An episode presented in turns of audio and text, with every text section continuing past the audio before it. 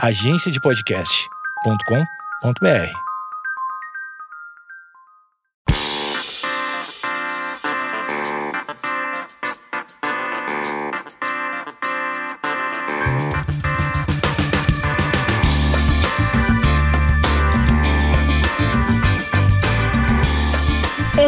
Esquizofrenóis no ar, mas eu não é o esquizofrenóis, é o sozinho junto, porque você já viu na capa, tem um monte de cabeça minha. E vou providenciar uma cabeça. Uma cabeça. Uma capa com a cabeça de Vinícius. O som está muito alto e minha cabeça está um pouco confusa. Então vou dar uma baixada aqui no volume. Tá acelerada, né? Uma baixadinha no volume. Olá, Vinícius, tudo bem? Comigo, tudo bem. E com o do resto do mundo? Não, tá tudo bem não.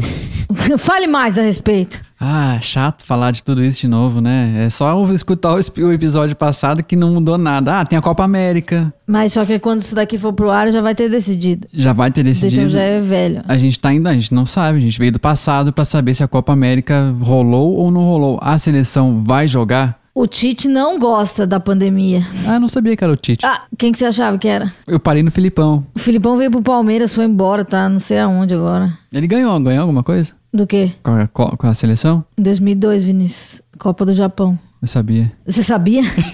Vinícius é bem ligado, né? É Japão e Coreia. Vinícius bem ligado à, à questão do futebol. Que time você torce, Vinícius? Grêmio. Você é fervoroso? Eu cresci numa família fervorosa, o que me fez não ser uma pessoa fervorosa. Mas se o Grêmio joga, você torce. É, eu, eu gosto de assistir quando é Grêmio e Palmeiras, porque daí é eu e você temos uma, uma né, um interesse comum. Sim. Só o Grêmio eu não, não curto muito, não. Eu prefiro meu pai, já me atualiza já bastante sobre o Grêmio. E qual é a última do Grêmio, segundo seu pai, que é correspondente do Grêmio? Ah, Renato Portaluppi vazou, né? Vazou? Vazou, daí eu já nem sei quem tá lá, não sei, perdi essa, só, só falamos sobre isso. Porque é, um, é uma perda muito dolorosa, né? Pô, o cara fez história, né? Ele é um poeta. Não que eu conheça a história, meu pai que conta. Tá certo. Mas vai aí. Renato e nesses Gaúcho. últimos dias, o que tem acontecido, fora a questão da Copa América que a gente não sabe, a gente torce para que não aconteça e que os jogadores façam a revolução. Mas você acha que vai rolar? Não. Não o quê? Não vai. Eles, dinheiro, todo mundo quer dinheiro na época de pandemia, então os patrocinadores vão falar mais alto, como sempre falam, vai ter que jogar, acabou. É, o patrocinador sempre fala mais alto. Sabe o que aconteceu esses dias? Nós assistimos Cruella. Eu assisti porque eu tinha que participar de um podcast da TNT. Bom filme. Do canal TNT. É, quem quiser pode ouvir o podcast. É, a apresentação da Dani Taranha, que já participou aqui, e do Gustavo Brown, que é, também já participou do Esquizofrenóias. E também tem o Tiago Ora, é, o Ora Tiago, que é o antigo Ora Porra no Twitter. Ele tem um canal sobre música, sobre entretenimento, cinema, etc. Então você pode é, procurar lá, se jogar Amanda Ramalho, acho que nos podcasts que eu já participei, acho que já aparece. E daí, né, eu, eu fui obrigada a assistir o filme, né? Porque normalmente. Não é que eu não goste de assistir filme, mas eu gosto de assistir coisas que a princípio eu tenho interesse. Mas esse não é um que, que me chamaria Apesar que sim, eu acho que talvez assistiria, mas não com essa pressa toda, né, de ser estreia, etc. Lembrando que assistindo o streaming não fui ao cinema, apesar de ficar chocado de saber que os cinemas estão funcionando, eu nem sabia. Você sabia? A gente foi, né, almoçar um shopping. dia no shopping e tava funcionando, mas aparentemente com bem pouca gente frequentando ali, sei lá, Mas, tinha uma pessoa na fila. Mas foi a estreia de Cruella. É. E o Vinícius nunca viu 101 Dálmatas. Não. Qual foi a sua percepção para o filme? Uma pessoa que não faz a mínima ideia do que seja.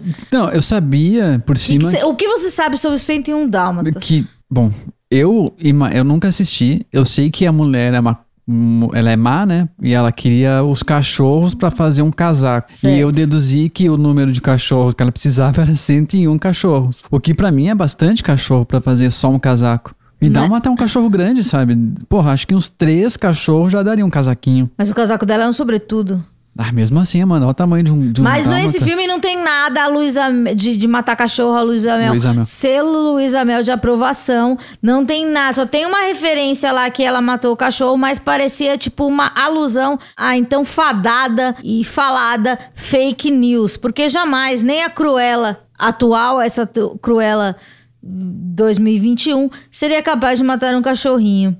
É, ou 101 deles. O que você achou do filme, você que não conhecia a história, e como um filme, né? Eu acho que tem, tem filme que você nem precisa conhecer a história, por exemplo. Eu já assisti Homem-Formiga com você, não faço a mínima ideia do que seja o Homem-Formiga. Mas eu né? entendi. Sim. Porque às vezes você tem que ter a referência. Você entendeu mesmo sem saber o, o que é o 101 Dálmatas Ah, como um todo? Claro, porque ele não tá contando a história do 101 Dálmatas, ele mostra a ascensão de Cruella, eu diria. Da pessoa que ela era antes, que é a Estela, isso, o personagem? É, ela, ela É, tem um a nome. Estela virando a Cruella, contra, né, como que aconteceu. Acho que é, é interessante. Estava discutindo com um amigo meu essa questão de justificar a, a mudança. Quando que a pessoa vira uma pessoa má, né? Os, os vilões em si. Então, eu achei bem justificado, assim. É, É tipo, um coringa é um infantil. coringa, é um coringa infantil, sim.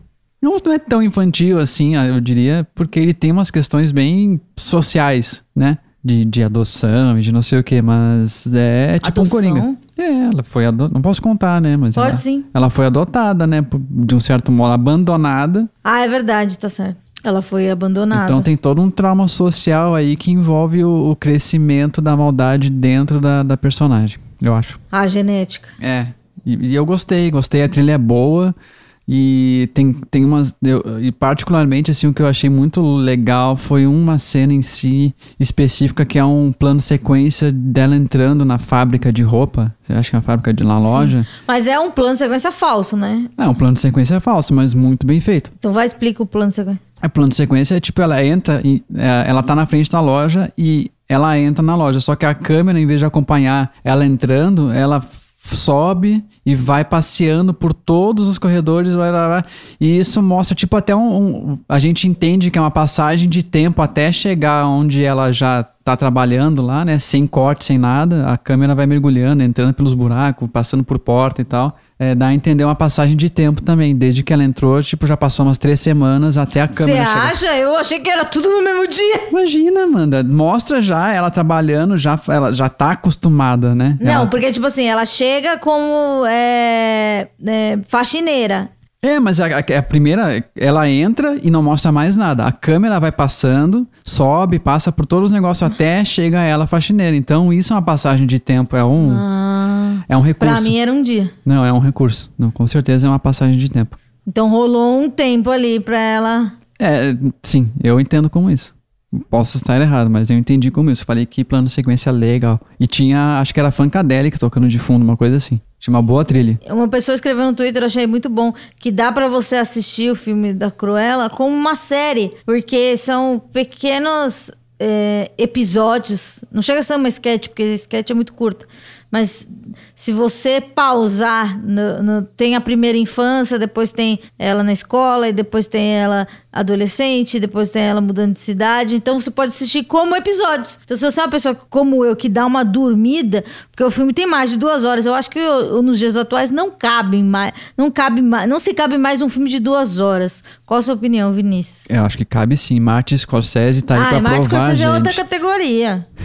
Três horas no mínimo. Não, não, não. Filme de três horas é deprimente. Não, eu não assisto. É... Eu não consegui assistir até o final, o último dele. que é com- Então, como você defende? eu defendo porque ele tem uma história pra contar. Mas dá sono. Tudo bem. Por que, que não divide em partes 1, parte 2? Ele não conhece esse recurso, não é assim que Claro Martin, que ele conhece. Martin eu vi um, trabalha. um- um vídeo dele na- com a filha dele no, no, no TikTok. Ele conhece várias coisas atuais. E pra que, que ele vai cortar o filme dele, mano? É um filme só. É, como que chama o filme? O irlandês. É, é irlandês? É, que É. daí tem os caras que estão mais velhos, né? É, é. E Eu- você, o que, que você acha dessa- desse recurso de envelhecer a pessoa?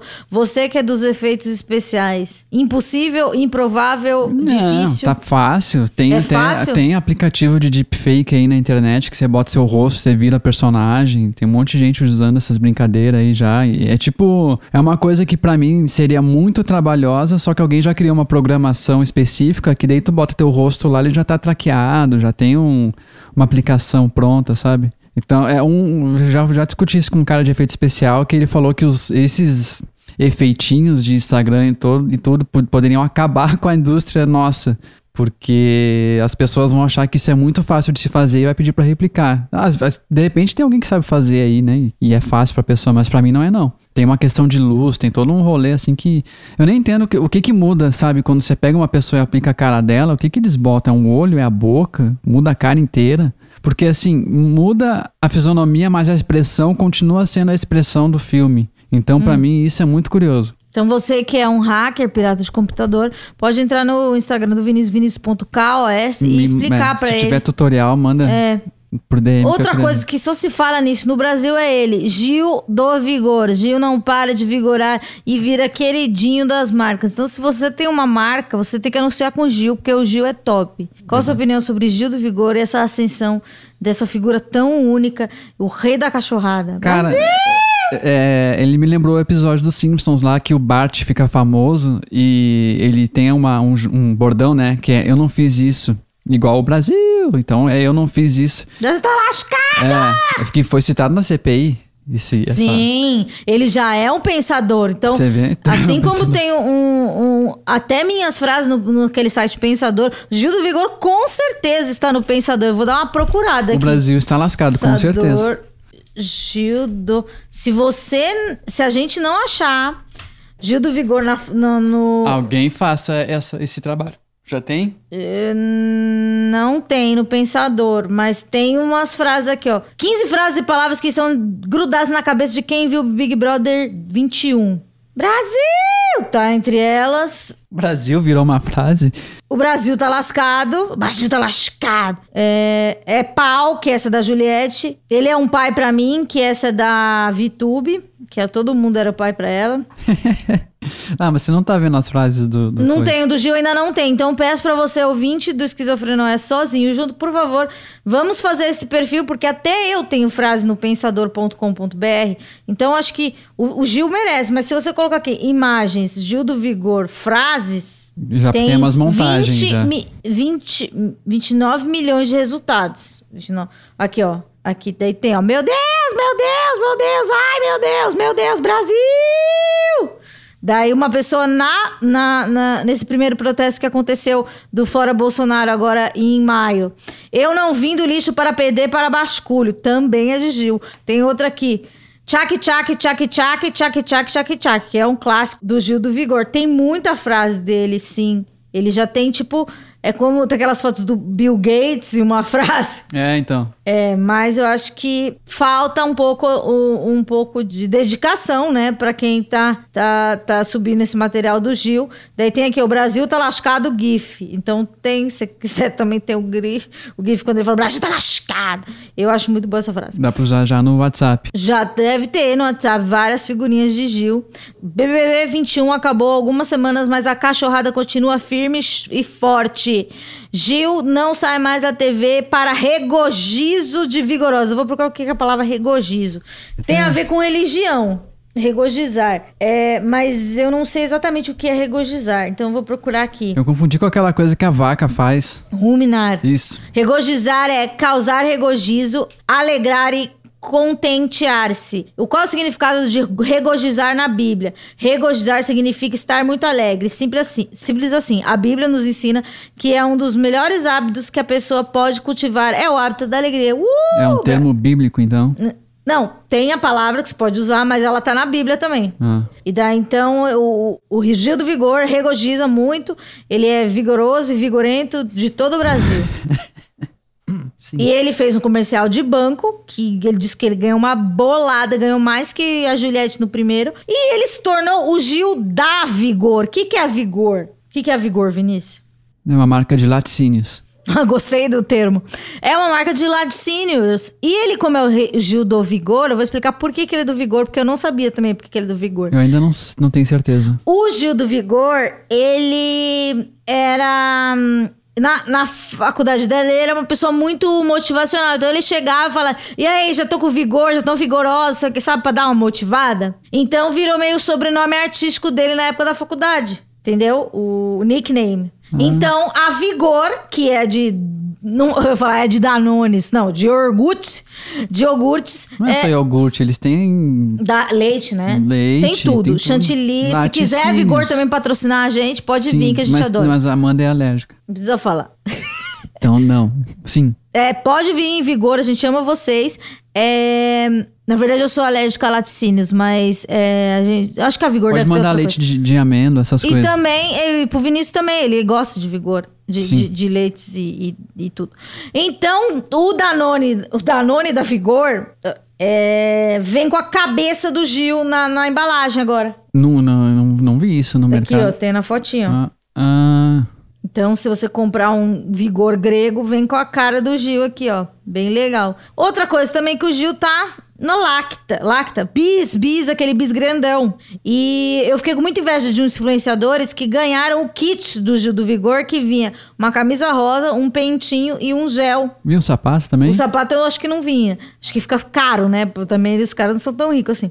E, e daí vem, vinha uma meia com arco-írisinhos. Então, o Gil do Vigor também é o garoto propaganda da Bis Extra. E o Vinícius tem uma participação nisso. Sim, sim, é, foi legal, né? Porque me chamaram pra fazer as animações desse comercial aí, eu dei uma ideia e eles gostaram muito que a gente fez o Beleza Americana do Gil com o Bis. Já é um clássico também. Já é um Parabéns. Vinícius. E daí tem o quê? Mãe, tô na Globo. Ele é contratado pela Globo. Diz que vazou até o salário dele. Nesse momento não tem informação. E também acho bem. Não acho de bom tom, né? Ficar falando de salário das pessoas. Eu não acho agradável. É, mas é um contratado pela Globo. E eu vi no Twitter que ele está é, no processo do visto para os Estados Unidos de estudante, porque ele vai fazer o PH dele, dele lá. Nós que Complicado, gostamos né? muito de, de 90 Dias para Casar, que é um programa basicamente sobre o visto norte-americano. A gente, a gente tem muita, muito conhecimento, né? Se, Gil, se quiser falar com a gente como conseguir É, um o visto, nos visto Estados K1. Unidos. Visto K1, que é um visto de casado. Sim. Você que quer se casar com alguém nos Estados Unidos. E muita gente, falando nisso, tem gente indo pros Estados Unidos é, tomar vacina. Eu vi lugares que dão até é, entradas para museu. Se você, ou até mesmo cigarro de droga, também conhecido como maconha. Qual a sua opinião sobre isso, Vinícius? Pessoas que têm a oportunidade de conseguir ir para os Estados Unidos, dar aquela vacinada e voltar. Ah, eu iria também. Eu também. Eu vi que tem um pacote de 50 mil reais. Você dá uma- um pulo no México, né? Porque tem fazer a quarentena, Aham. porque o Brasil não tá sendo aceito, né? O Brasil segue lascado. É, você pula no México, fica 15 dias no México, acho. Ou em outro país que pode. E daí depois você vai lá pra Nova York ou Miami e toma a vacina. E é aquela vacina de uma dose só. Então. Se eu tivesse dinheiro, seria meu sonho, porque George Clinton vai voltar a fazer show e o primeiro show dele é em Nova York. Então eu já armaria pra tomar a vacina e pegar um George Clinton, só de. É, mas teria que ficar bastante tempo, porque a vacina acho que demora pelo menos duas semanas pra fazer o efeito. Ah, a gente tira umas férias, né? Deixa os bichos com os amigos. O Gil também vai lançar um livro. E eu quero dizer também que eu também vou lançar um livro, mas o do Gil é muito, tá muito mais rápido que o meu. Dele já tá na pré-venda, é, sobre a vida dele, etc. Então, você que gosta do Esquizofrenóis, saiba que há- haverá um livro em breve. Então já. Você fica- acha que, que ele já. Desculpa te interromper. Você acha que ele já tinha planejado isso? Porque, pô, o cara faz um mês que acabou o negócio, já tem um livro sobre a vida dele. Não sei. O processo de escrever um livro também não é fácil, né? Não sei. Não, não faço a mínima ideia. Mas, mas eu sei que, é, pelas conversas que eu tive com a editora, é, não é a mesma editora dele, a dele é a editora Globo, a minha Planeta. Uma pessoa que é que trabalha na editora e, e tem essa função de escrever livros é capaz de escrever um livro em um mês. Que coisa, não? Porque é o trabalho, né? Tipo, eles fazem, estudam pra isso. Então, Uhum. pra gente parece complexo, mas pra eles não é. Ah, ele foi no programa Papo de Segunda do Porchat, do coisinha lá. Meu Deus. João Vicente, Emicida e o filósofo, que eu não sei o nome, me desculpe. Foi uma bela participação, chorei. E Tchak Tchak, que mais? Então, é é exatamente igual ao episódio do Bart. Que é aquela fama momentânea, rápida, que, tipo, todo mundo, todas as máscaras, marcas de todos os jeitos querem usar a imagem do cara que o Brasil tá amando. É, isso deve passar daqui a um tempo, porque vai aparecer um outro queridinho, assim, mas por enquanto ele é um queridinho merecido do Brasil. Acho que ele merece bastante tudo isso aí que ele tá vivendo. Eu também acho, ele é ótimo. E ele se posicionou muito. Hoje, nesses dias estão. Tá rolando muita discussão sobre é, artistas que se posicionam, não se posicionam. Daí a Juliana Paz fez um, um vídeo meio falando que é, o que, que ela achava de tudo isso, e daí um monte de artista endossou, e daí, e daí ficou, o Brasil ficou mais lascado ainda, porque é um bando de gente que não se compromete com, com a situação. Não se compromete a falar, eu, eu sou contra o governo, eu sou. É, eu sou totalmente a favor da vacina e, e acho que a fome está realmente abalando pessoas, apesar de, de, dessas pessoas não viverem isso, mas elas têm que ter consciência e falar que o Brasil tá lascado, etc. Eu acho. E o Gil do Vigor se posicionou muitíssimo, então parabéns, Gil do Vigor, a celebridade que mais amamos no momento. E até chegar um novo, eu acho que. Não, mas eu acho que o Gil do Vigor ele vem para ficar. É, agora conseguiu um papel na Globo, ele não vai sair da, da, das telinhas, a gente vai hum. demorar para esquecer ele. Não, acho que ele, ele é meio eterno, viu? Ele é um fenômeno. É, pouco acontece. É, poucos acontece. E também tem outra, outro fenômeno né, de rejeição que é a Casa Kalimann. Eu acho que a gente não falou nenhum episódio sobre Casa Kalimann. O que, que é isso? Ah, não falamos então. Casa Kalimann é a Renata, Renata Kalimann. A menina chamada Rafa Kalimann, ela é do Big Brother da Manu Gavassi.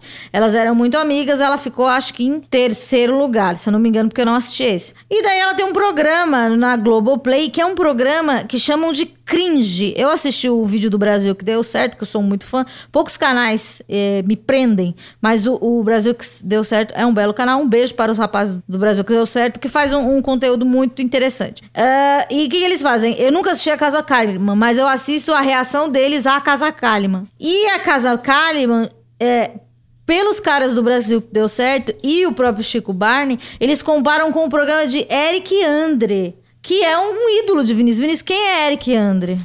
Eu não sei a origem original do Eric Andre, né? Mas ele é um comediante, eu diria. De repente ele era um stand-up, eu não sei a origem dele de fato, mas ele tem um talk show, que é The Eric Andre Show, se não me que é engano. Que é extremamente constrangedor. É, é, é, um absurdo, mas é uma coisa que para mim é muito engraçada, assim, porque. É humor de constrangimento, né? É humor de constrangimento, exatamente. É, é, é bom, é bom, ele é bom. Ele... Tem um filme dele agora no tem Netflix, Tem um filme né? que é, chama Bad Trip, que também é um filme bom. É, é eu gosto desse Mas tipo é aquilo de pra você ficar com vergonha. É, dá aquele frio na barriga, vergonha alheia. O que eu aprendi com os jovens e também com o Brasil deu, que deu certo, que eu vi esse termo cringe, cringe, cringe, eu não sabia o que era, eu não ia perguntar, né? E daí eles explicam o que é cringe. Cringe é vergonha alheia. Então, para as pessoas contemporâneas com, é, eles, os jovens falam cringe. Quando você, então o Eric Andre é cringe. E a Casa Kalimann também é cringe. Só que a Casa Kalimann é, não é proposital a princípio. Entendeu? Não é um, um. Ela não tem consciência que ela tá fazendo isso com a gente. É mesmo? É. Ah, é legal. Então, eu não eu admito que eu não assisti o programa, porque eu, eu realmente tenho vergonha Daí eu assisti a reação deles, porque já aí já vem um, um programa de chavado explicando tal. Mas vi algumas, algumas cenas, tem quadros horrorosos. É, e, e, e, é um programa do Globoplay. E se fizesse sucesso na, na, na plataforma digital, é assim que fala? Eles estaria, ele estaria no ele ia pra grade da Globo normal. E eu não sei se, se o que é o sucesso. É a gente comentar, tipo aqui, a gente nunca assistiu o Casa Calma, mas a gente tá comentando. Isso é sucesso. Só que que nem os, os caras, o Chico Barney e, e, o Brasil que deu certo, eles comentam também. Não exatamente elogiando, mas enaltecendo é, o, a figura. Então, a, o que é o sucesso? A gente falar sobre ou falar que a gente gosta? Fica o questionamento. Né, eu acho que o sucesso é a repercussão, assim, né? Tá, tá, tá chegando onde não chegaria. Chegou em mim. Eu não, nunca chegaria em mim se não fosse você, se não fosse Chico Barney, se não fosse essa rede toda aí. É verdade. Então, acho que. Você acha que a Globo vai passar, então? Não. Mas Acho é, que eles podem botar é como conteúdo. brasileira. Eles procura, podem botar como depois conteúdo. Depois lê, são be belas análises. É, eles podem botar como conteúdo, né, do, do Globo Play. Já é. Já, então, eu não acho que entre na, na, na, na como é que fala? TV aberta. É, na, na, na, no quadro, na, na grade. na grade. Eu não acho que entre não, porque não deve ter espaço para esse tipo de programa na Globo, né? Mas acho que como um programa específico você quer e assiste, acho que tudo bem. Outra coisa importantíssima, Maísa fez 19 anos. E parabéns pra ela. ela que- Playstation. PlayStation, ela que é uma pessoa que a gente. A, a, a Sasha casou, que ela tem 22 anos. E outra coisa que eu tava vendo aqui nas notícias do dia. Sasha, Maísa. Ah, e a Juliette, né? Ela deu uma entrevista falando que ela é, está muito assustada com esse momento, mas ela vem fazendo terapia é, duas vezes por semana, porque tá, tá sendo muito difícil pra ela, porque ela tem. é, criou algumas. É, porque é muito estranho, né? Você entra na casa sendo uma pessoa normal, como diria meu ex-chefe, um Joseph Nobody, e daí de repente você vira a pessoa mais seguida da história do Big Brother, passa Sabrina Sato, passa o Luan Santana. Então tem que cuidar da cabeça, né? Então muito legal saber que a Juliette tá fazendo terapia. Então quem, eu também não vi a entrevista do Google Gloss, mas eu li em algum lugar, eu vi em algum programa de fofoca falando que ela tá fazendo terapia duas vezes por semana e porque eu acho que eu acho que todas as pessoas que são conhecidas e as não conhecidas, mas principalmente as pessoas conhecidas, deveriam ter um cuidado, porque é, de certa forma você representa um, um pessoal, né? Então você tem que ter cuidado com o que você fala, com, com o tipo de, de, de abordagem, não sei. Mas eu acho que todo mundo tem, tem que fazer terapia e, e fica aí, né? Diz que a Carol Conká também melhorou já da terapia. Em dois meses ela já é uma ótima pessoa. Eu digo que eu me tornei uma ótima pessoa. Eu ainda não sou uma ótima pessoa, mas eu acho que eu comecei a virar uma boa, não uma boa pessoa, porque eu acho que eu nunca fui ruim, mas uma pessoa melhor. é, acho que depois do sexto ano de terapia, não sei, eu já tô quase no décimo primeiro. E você, Vinícius, com quanto tempo você achou que você virou um pouquinho melhor? Eu perdi as contas de quando eu comecei a terapia, mas de acordo com a minha psicóloga, é desde o ano passado. Mas então você já faz uns quatro anos, né? Porque eu te conheci há quatro anos, você já fazia. No mínimo quatro anos. Já fazia uns quatro anos também, desde que eu te conheci. Então, oito anos aí de terapia. Então, Mas o foi- Vinícius levou uns seis também, né? É, foi Então, um parabéns, Carol longo. Conká, pelo conseguir esse- é, esse processo terapêutico tão Ah, jato. a jato, né? É, por favor, se alguém souber que, que linha que ela segue, né? Vamos falar, né? Fazer uma, também, também Terapia entrevista com Express. Um, um- é, um profissional desse, desse tipo. Mas já falamos muito, já demos uma passada pela cultura pop, pelo entretenimento como um todo. Ah, também outro aniversário muito legal, 80 anos de Erasmo Carlos, ele que é um Tremendão. Tremendão e um roqueiro doidão, né? Ele é o nosso. como é que é o que cantava Born in the USA? Born in the USA. é, Bruce Springsteen. Ele é o nosso Bruce Springsteen. The Boss. Ele é.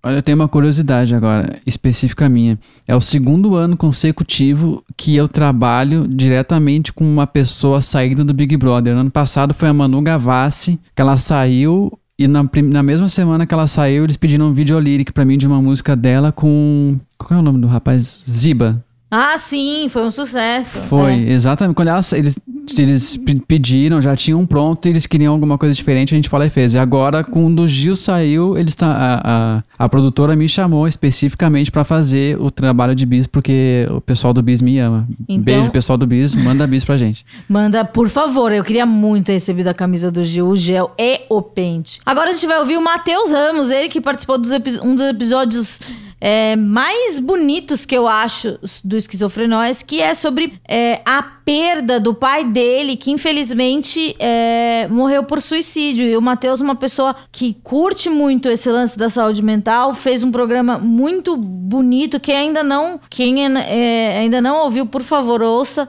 porque ele foi muito generoso com a gente e, e ele é muito legal. Saudades de encontrar o Matheus no carnaval, vestido com roupas estranhíssimas. Ele tava com arco e flecha de, brinca, de, de brinquedo. Esse cara é bom. Contrata ele por Hashtag dente de ouro.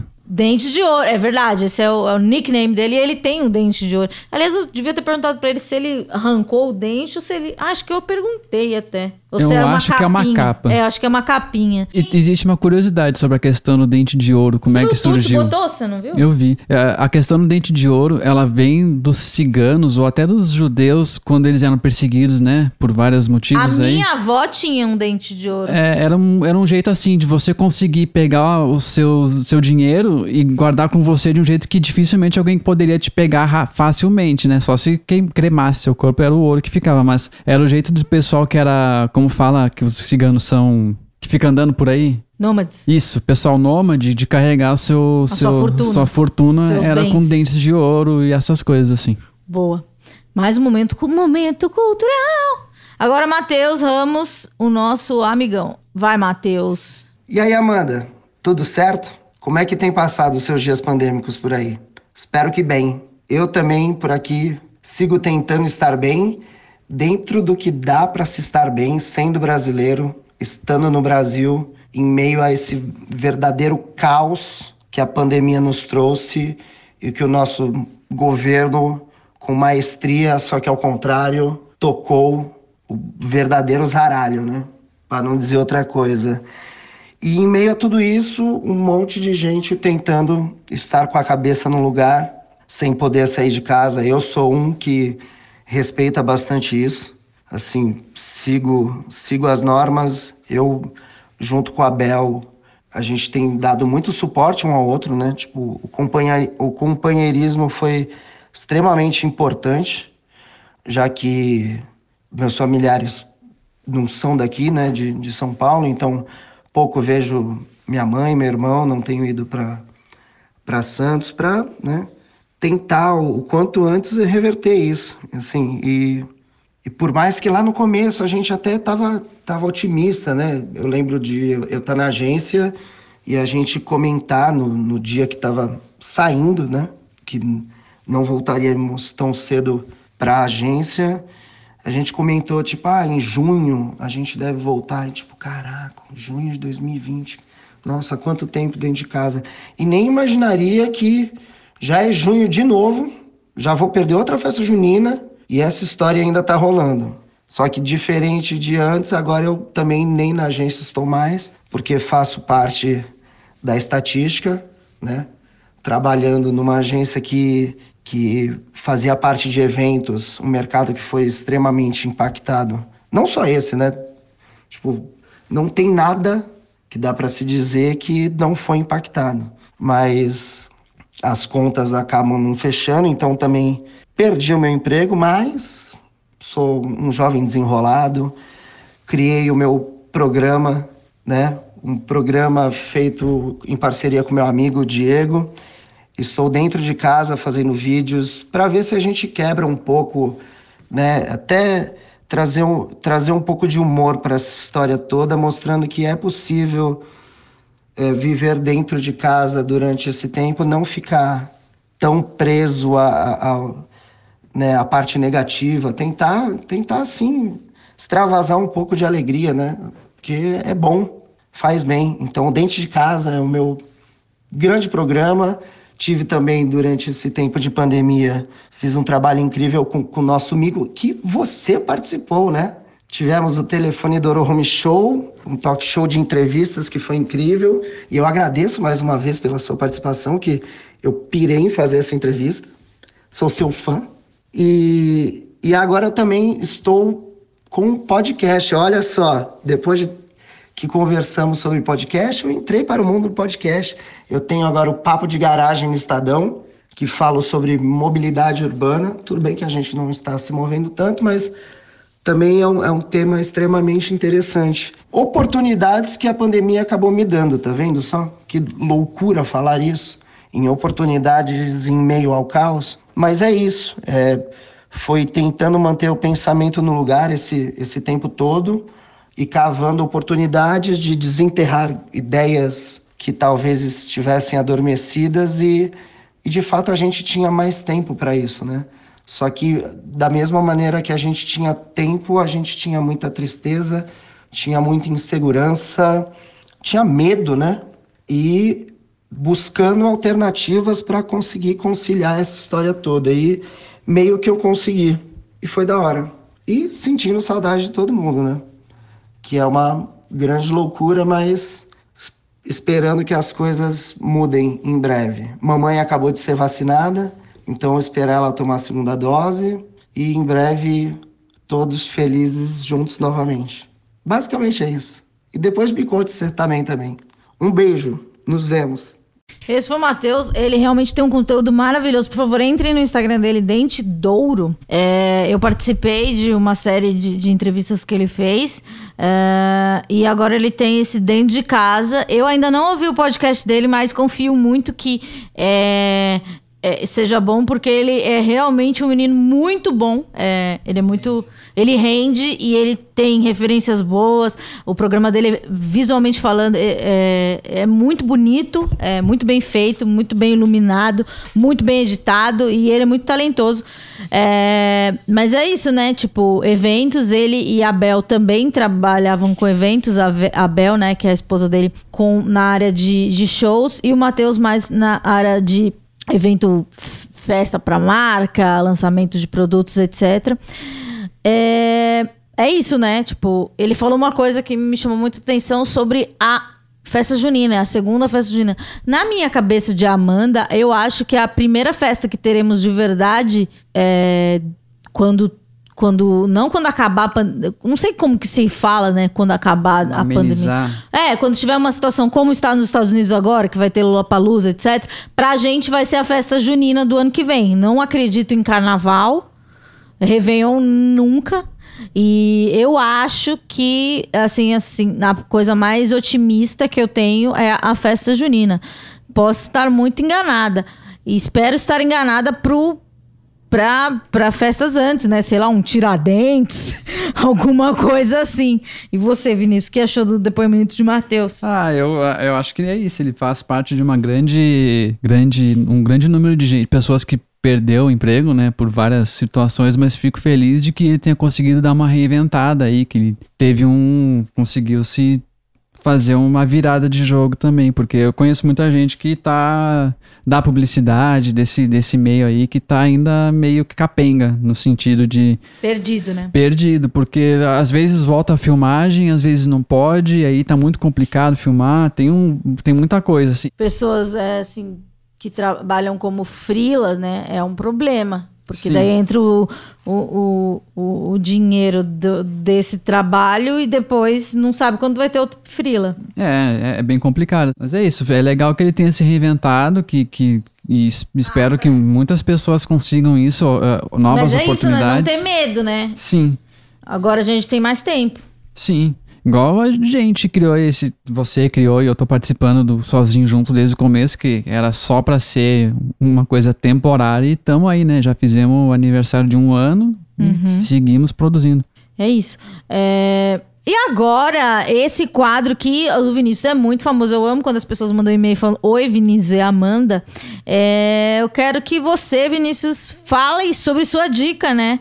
Porque as pessoas, elas gostam da sua dica. A sua dica da, do, da edição passada, do Jorobó... Jo- Jodorowsky. Jodorowsky rendeu comentários. As Fico pessoas feliz. ficaram muito felizes porque temos uma audiência que gosta das- do que a gente gosta e o melhor das coisas que o Vinícius gosta, Fico porque ele é feliz. muito específico. É. Daí você falou que eu só falo de alien e coisa de doido aí. Tem, tem o pessoal que é interessado. Eu não, não posso falar nada. Quem sou eu pra criticar? Então eu posso. Qual que é a. Pera, primeiro a, A vinheta. A, vinheta. Dicas do Vinícius, elas são muito bacanas e mesmo assim você gosta. Uh! Eu não entendi a Nem vinheta, mas eu. gostei. Obrigado. Tá, De então, nada. A, a dica, continuando até na temática cinematográfica do, né, do episódio passado, é, a dica, ela é assim. é, existe um filme chamado A Ilha do Dr. Morrow, que é um livro que é um livro antigo, já foi feito um filme nos anos 20 ou 30, não tenho certeza, mas o, o que eu vou falar é o filme que é um filme com Marlon Brando e Val Kilmer. É, é um Pera, o Val Kilmer não é um Batman? ele, então, deixa eu, eu- Sim, ele foi o Batman. Antes do um George Batman Clooney. tosco. O Val Kilmer. É ele- bom o Batman dele? Não. Ah, tá. Eu- Eu acho que é É aquele Jim Batman Carrey. de seios? Não, esse é o. De mamilos? Esse é o George Clooney com aquele menino. Ai, eu amava ele, Chris O'Donnell. Isso. E Ai, tem ele foi até na Xuxa. A Patricinha de Beverly Ele, Hills. Alicia Silverstone. Ele foi até na Xuxa, no quadrinho de intimidade. Eu era apaixonada por, por? Chris O'Donnell. Mas- E digo uma coisa: não aconteceu nada. Se você procurar Chris O'Donnell, o cara é totalmente é, no limbo, assim. Da Alicia triste. Silverstone também, né? Mas eu vi que ela pegou um filme agora. Pegou um filme é, que era originalmente da pra Jennifer Aniston, uma comédia romântica sobre mulheres de um pouco mais de, Ah, eu vi isso. de, de idade. Mulher de idade não, assim, mais de 40 anos, assim, qua- que ela não é mais uma garotinha como as patricinhas de Beverly Hills. E, e parece que ela tá bem, parece que ela tá voltando aí, depois de um tempo aí. Ah, fico feliz. Aliás, só um adendo. Ela teve muito problema. É, que ela era a promessa, né? Ela aparecia nos clipes do Aerosmith e teve as patricinhas de Beverly Hills. E daí as pessoas achavam ela gorda. E foi por isso que ela saiu. Você sabia disso? Nossa, sério? Foi por isso que ela saiu do, do- da mídia, porque ela não aguentava mais é, essa pressão pro, pro corpo dela. E ela não tem nada de gorda, não tinha nada de gorda. E mesmo que tivesse, né, gente, pelo amor de Deus. Mas é, ela não aguentou a, a pressão pro- da. Ela não conseguia trabalho porque o corpo, dela era um pouco mais voluptuoso, assim. Ela nem Não era gorda, ela era disso. só, tipo, mais gostosa que, que as pessoas magrelas. Mas só um adendo aqui. Tá, então, continuando. Val Kilmer, né? ah, voltando, o filme chama A Ilha Que é o do Batman zoado. O Batman Zoado. É, a Ilha do Dr. Morrow, a história é basicamente uma ilha habitada por um doutor um pouco louco, que ele fazia experimentos com animais e pessoas, fazendo com que os animais se transformassem em pessoas e pessoas em animais. É um clássico, o, o livro é do J.H. Orwell. J.H. Agora eu até vou depois eu ver. Vem aí, por favor. A Qual é ilha, ilha do Dr. Moreal se escreve, mas é Morro. E Bom, né, contando essa história, o filme é baseado no, no livro, é a história da ilha. Então, o filme começa com um náufrago, o cara é resgatado pelo Val Kilmer e é levado para essa ilha e ele começa a perceber as coisas medonhas da ilha e você tem que assistir o filme para desenrolar a história. O que eu queria falar, na verdade, é um documentário sobre a produção. Pode falar. O nome do autor é, é, do livro é H.G. Wells. Isso, que deve ter escrevido um monte de coisa louca. aí. E o livro saiu de, em 1896. É, dos antigos. É antigo. Então, o, e o, o que eu queria, a minha dica de fato, é um documentário que se chama Lost Soul, que seria a alma perdida. É, a jornada amaldiçoada de Richard Stanley, que é o diretor do filme. Agora eu vou contar rapidinho o- o- sobre por que, que o documentário é legal. É, tudo começou quando esse Stanley Richard Stanley, ele era um diretor de filmes B, de terror, assim, né, do- dos anos 80, se não me engano. E ele produziu um filme chamado Hacker e um outro que eu não tô lembrado o nome. E ele ficou hum, em evidência, então os estúdios chamaram ele para fazer. E ele tinha um interesse já em, em- em produzir a Ilha do Dr. Morrow. é, e ele foi cogitado para fazer esse filme. Ah, e o filme foi crescendo. Primeiro ia ser o Bruce Willis, o papel principal, só que o Bruce Willis ele tava separando da Demi Moore na época, então ele preferiu não participar. E aí trocou pro Val Kilmer. E aí nessa troca pro Val Que é a Kilmer. mesma coisa, né? Então, mas acho que na troca, o Val Kilmer tinha acabado de fazer o papel de Batman. Então ele tava meio surtado. Ele já é um, já dizem que ele tem uma, uma, uma Por quê? Estrelismo? estrelismo. E daí o estúdio, como esse diretor, ele era um diretor, estava inaugurando nos blockbusters, né? eh, o estúdio já ficou preocupado de que não ia dar certo, porque o Val Kilmer já estava doidão na fama aí e o diretor não ia conseguir dar conta. E aí o diretor queria, no papel principal, ele queria o, o Marlon Brando. Que todo mundo sabe que o Marlon Brando não era uma pessoa fácil de trabalhar. Só que ele, ele falou que ele particular, é, pessoalmente foi conversar com o Marlon Brando e acabou convencendo o Marlon Brando, não pelo roteiro. Peraí, o, Val? Não, O o, diretor. diretor. Ele foi convencer o Marlon Brando porque ele conhecia muito bem dois, dois livros que, que ajudaram o Marlon Brando a construir o personagem dele no Apocalipse Now. Um dos livros é em The Heart, é, no Coração das, das Trevas, né, traduzindo. É, e, e aí, nesse, nisso, ele, ele sentiu que ele, o personagem que ele faria no, no, no Dr. Morrow seria um pouquinho igual ao, ao sargento que ele. Ao, do, ao personagem dele lá na, no, no Apocalipse Sinal, que é um cara que entrou em surto, que pegou uma comunidade para criar de acordo com as próprias leis, assim. Então ele, ele não se interessou pelo roteiro, não se interessou pela história, ele se interessou por reviver o Coronel Kirk, que é o coronel desse do do Apocalipse Now. E bom, beleza, ele tinha ele conseguiu o Marlon Brando, o estúdio falou, então se você conseguiu o Marlon Brando, vai filmar o filme. É, deu uma semana, toda a equipe já tava na Austrália, né, as equipes de maquiagem, o cara da maquiagem, o cara que fazia esses, essas maquiagens do Fred Krueger, e daí é, os bichos, né, da, da ilha... Fred do... Krueger tem garras? Tem, olha aí.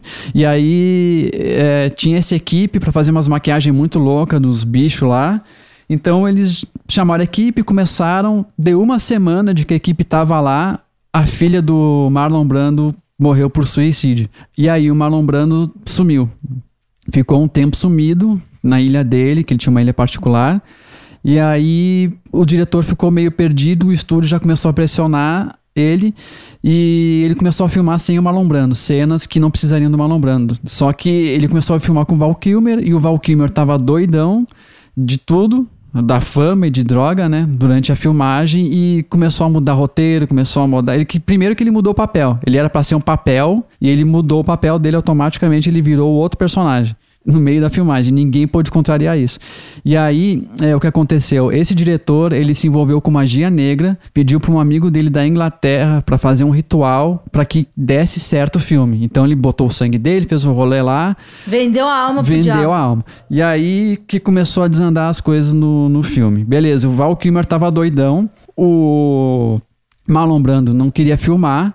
E aí, quando o Marlon Brando chegou, no, no, no, acho que dois meses atrasado, a, a filmagem era para durar três semanas, durou meses. Aí, quando o Marlon Brando chegou, ele não acompanhou, ele começou a fazer é, exigências absurdas, começou a mudar roteiro, história, pegou uns personagens. Ele, a, a, ele foi o criador do Minimi, porque ele pegou um personagem que era um ator, o menor homem do mundo na época, e que era só para participar lá, pequenininho, aparecer. Ele pegou e falou: todo papel, toda cena que eu aparecer, esse personagem tem que estar tá comigo, fantasiado de mim, pequenininho.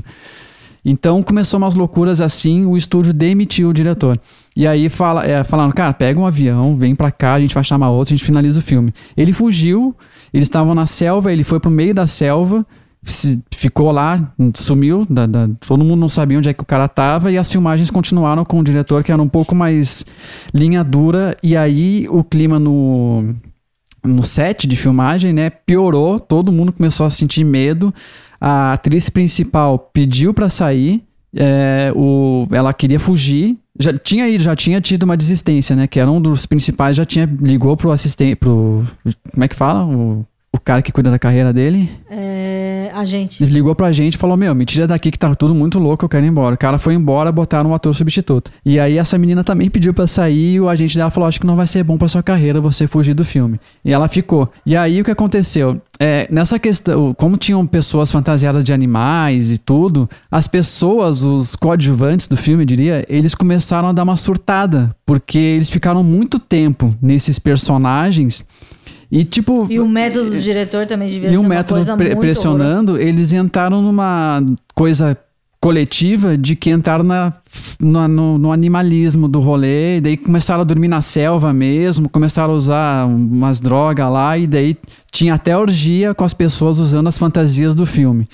E aí eu, eu peço para que vocês assistam o filme para vocês entenderem. Mas é um, é, é pesado, qualquer idade pode assistir. O filme? Eu posso assistir esse pode, filme? Pode, Ao, não, pode. O, o documentário. Ao lado do meu pode, sobrinho de 5 anos? Não, não, não, não. Não? Mais de 14, eu acho, né? Tá. É, mas aí chegou num nível disso, de que os caras entraram num surto coletivo porque eles ficaram, eles ficavam meses sem ter o que filmar, às vezes fantasiava de roupa. No, ah, e daí o Val Kilmer e o Marlon Brando, no, no, quando eles chegaram, rolava uma briga de ego do tipo, eu só vou sair do meu trailer quando o Val Kilmer sair do trailer dele. E aí ficava essa disputa, e aí deu várias coisas erradas e só mais uma curiosidade é que o diretor, ele acabou aparecendo no próprio filme, dirigido pelo outro cara, né, que foi substituto, como ele se fantasiou e começou a frequentar as filmagens para se alimentar, ele comia junto com os atores, só que ele não tirava a máscara. Então todo mundo ficou suspeitando de quem era aquela pessoa com uma máscara de cachorro. Ele aparece no filme, em algumas cenas e ele teve a oportunidade de incendiar o cenário e ele ficou em dúvida se ele fazia isso ou não, ele não fez. O filme saiu, ficou datado como um dos piores filmes já filmados, né? E foi, acho que, o último filme do Marlon Brando. E a magia negra deu certo? Ah, e, e daí também tem essa parte. A questão da magia negra, é, o cara que fez a magia negra, ele. Quando começou a desandar, né, pro diretor, é, o cara da magia negra morreu na Inglaterra porque ele foi morto por um verme comedor de órgãos, uma coisa assim, eu esqueci o termo, mas uma coisa medonha. A casa do diretor teve um raio que caiu na casa do diretor, então é por isso que eles dizem que o filme foi amaldiçoado. E aí basicamente é isso, assim, é, um, é uma, uma sequência de coisas medonhas acontecendo na filmagem, daí você assiste o filme e tem cenas muito medonhas, porque o Val Kilmer, ele tava doidão, então no meio de uma cena ele começa a botar fogo no cabelo que sai da orelha do, de um dos caras, e não tava no roteiro, ele só tava lá fazendo coisa de doidão mesmo, assim. E é isso, essa é a minha dica. Bela dica de. Qual é o nome do documentário? O documentário chama Lost Soul, que seria a Alma Perdida, a jornada amaldiçoada de Richard Stanley. Quem quiser, não conseguir achar, pode mandar uma DM no Instagram que eu tenho o link aí no. no pra baixar? Internet. Não, não é pra baixar, é um arquivo. Não, eu não sei, mas é um arquivo que ele não é ilegal, não. Tá na internet, assim como coisas abertas. Domínio público. Sim. Tá certo. Não sei se é domínio público, mas eu achei o link que não é ilegal, não. Tá bom. É, muito obrigada. E agora eu vou ler um e-mail de uma pessoa que mandou é pro juntosozinho.gmail.com. Você também pode mandar e dizer, né, o, o que você quer, qual ajuda você quer de um profissional aqui. Na verdade, hoje, é, na escala, eu realmente tenho uma escala de pessoas que, que participam do Sozinho Junto. É, era dia do Marcelo Rigoli que só que ele tá para ter neném, então o neném dele vai nascer em muito em breve e então é, ele vai aparecer, espero que no próximo episódio, daí eu vou pedir também para ele falar como é que é ter um neném durante a pandemia, né? Então, um beijo pro Rigoli, né? E um beijo pro Matheus também, o dente de ouro que eu não mandei. E um beijo para todo mundo que participa aqui. Agora, o um e-mail do profissional, da pessoa, do ouvinte, né? juntosozinho.gmail.com Tenho uma filha de dois anos estou muito preocupado com o desenvolvimento dela. Ela interagiu com poucas crianças e pessoas fora do nosso núcleo familiar até hoje. Isso pode prejudicar o desenvolvimento dela, o que pode implicar na vida de uma pessoa a falta de socialização. Catarina Souza, de Santa Cruz do Rio, par de São Paulo. vamos aqui à resposta do Enzo, que é o nosso colaborador aqui, sempre tá junto com a gente. Vai, Enzo. Oi, Amanda, Catarina. Muito bom poder participar do programa com vocês. Bom, a questão que você coloca é fundamental e está no meio do debate atual sobre retorno às aulas, o ensino à distância, homeschooling. É muito, muito, muito difícil apontar com certeza quais os efeitos danosos da pandemia, né, o distanciamento social, a quarentena em nossas crianças. O que se tem são indicativos contundentes quanto ao dano, sobretudo naquilo que diz respeito às capacidades de sociabilidade. Né? É isso que a gente tem. A sua segunda questão sobre o impacto da falta de socialização na vida de uma pessoa é muito importante. Na medida em que tivemos e ainda temos práticas de reclusão supostamente dotadas de capacidade de tratamento para pessoas em sofrimento psíquico, assim como aquelas que infringiram a lei, pouco ou nada funciona. A falta de socialização pode implicar em diversos efeitos, alguns mais, outros menos graves. E isso tudo dependerá dos estímulos viabilizados nesses espaços de reclusão. Diretamente na sua questão, naquilo que diz respeito à sua filha, penso que tais danos podem ser mitigados, se não levados a zero, caso vocês consigam de alguma forma viabilizar algum tipo de contato seguro em ambientes protegidos, com o uso de máscara álcool gel, por exemplo, ou a invenção de práticas cotidianas que apontem para o fora, mesmo que por intermédio das telas, dos celulares, computadores e afins. Espero que eu possa ter ajudado de alguma forma. Um abraço e boa semana. É isso, esse foi Enzo falando. Eu vou já vou dar um spoiler de uma entrevista que eu fiz com o Daniel de Barros, né? Esse psiquiatra conhecidíssimo, sobre ansiedade social pós-pandemia e na pandemia e antes da pandemia. Então a gente vai falar muito sobre isso. Ele vai ao ar dia 5 do 7, vai exatamente daqui a um mês. Menos de um mês, menos de um mês. É vocês vão ter oportunidade de ouvir um episódio inteiro sobre isso com um dos psiquiatras que falam de um jeito mais acessível. É, ele é muito legal. Para quem não conhece também, ele tem um programa na Band News, na Band, na Rádio Bandeirantes. É, e tem um podcast também. Então procura Daniel de Barros Podcast. É, e ele tem muitos livros, acho que mais de 20 livros lançados.